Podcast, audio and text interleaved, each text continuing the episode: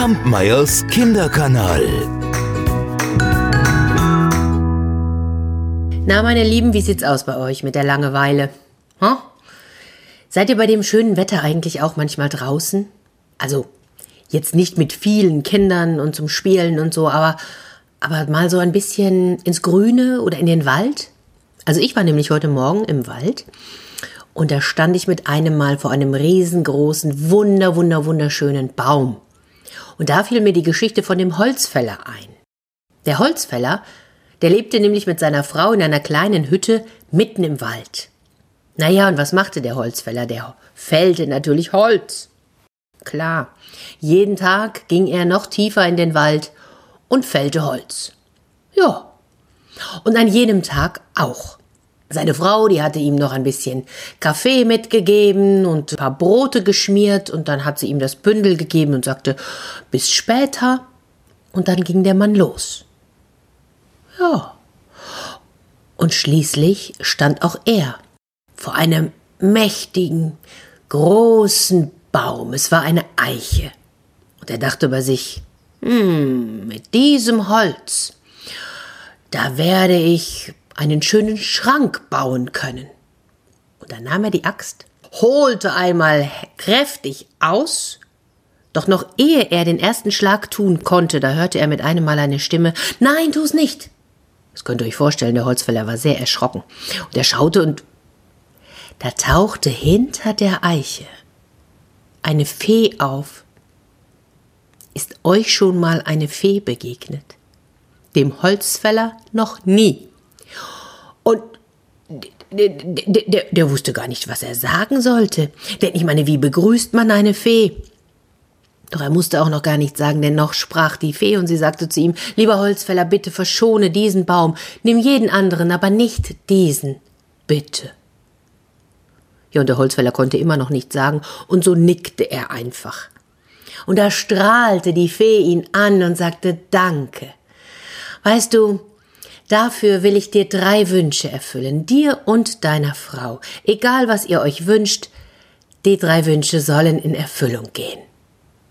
Und dann verschwand die Fee. Und der Holzfäller war immer noch ganz verdaddert und stand da und dachte, boah, was war das denn? Und dann kratzte er sich am Kopf, nahm sein Bündel, nahm seine Axt, drehte sich um und machte sich auf den Heimweg. Ans Arbeiten war heute nicht mehr zu denken. Ja, und so kam er irgendwann, er hatte sich nämlich noch ein bisschen verlaufen, weil er so verwirrt war, irgendwann kam er dann zu Hause an. Seine Frau, die staunte, was machst du denn schon hier, du bist ja viel zu früh.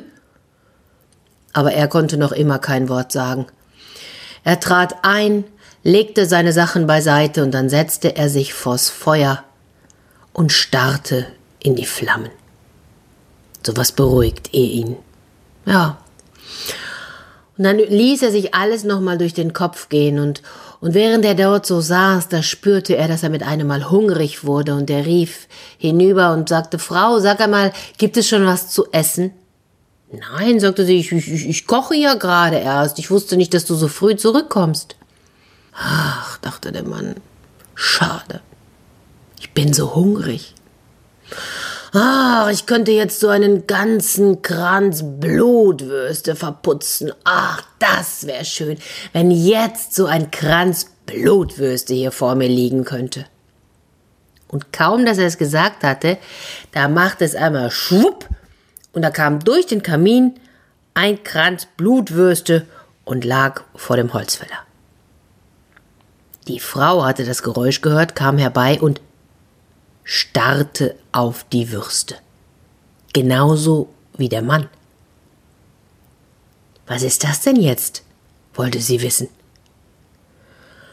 Und erst da fiel dem Holzfäller wieder ein, dass, dass er ja drei Wünsche frei hatte, und dann erzählte er seiner Frau, und je mehr er erzählte, umso finsterer wurde das Gesicht seiner Frau.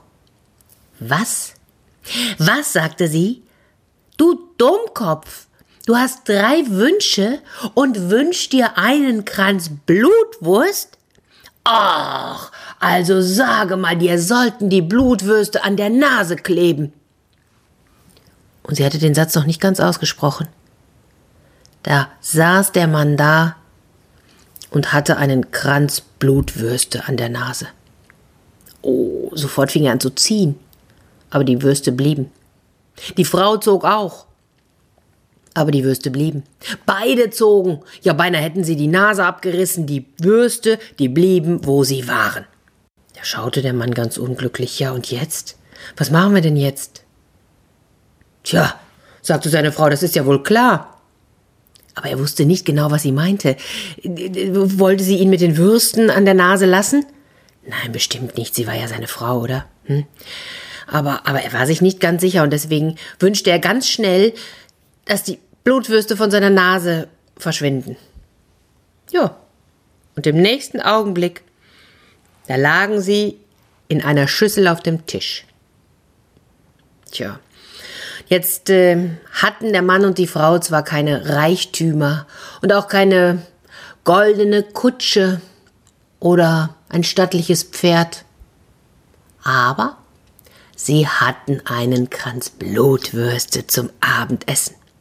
Ja, und den ließen sie sich schmecken. Was gibt's bei euch heute zu Abend? Mögt ihr mir ein Bild davon malen? Ich bin ganz gespannt. Bis bald! Kampmeyers Kinderkanal.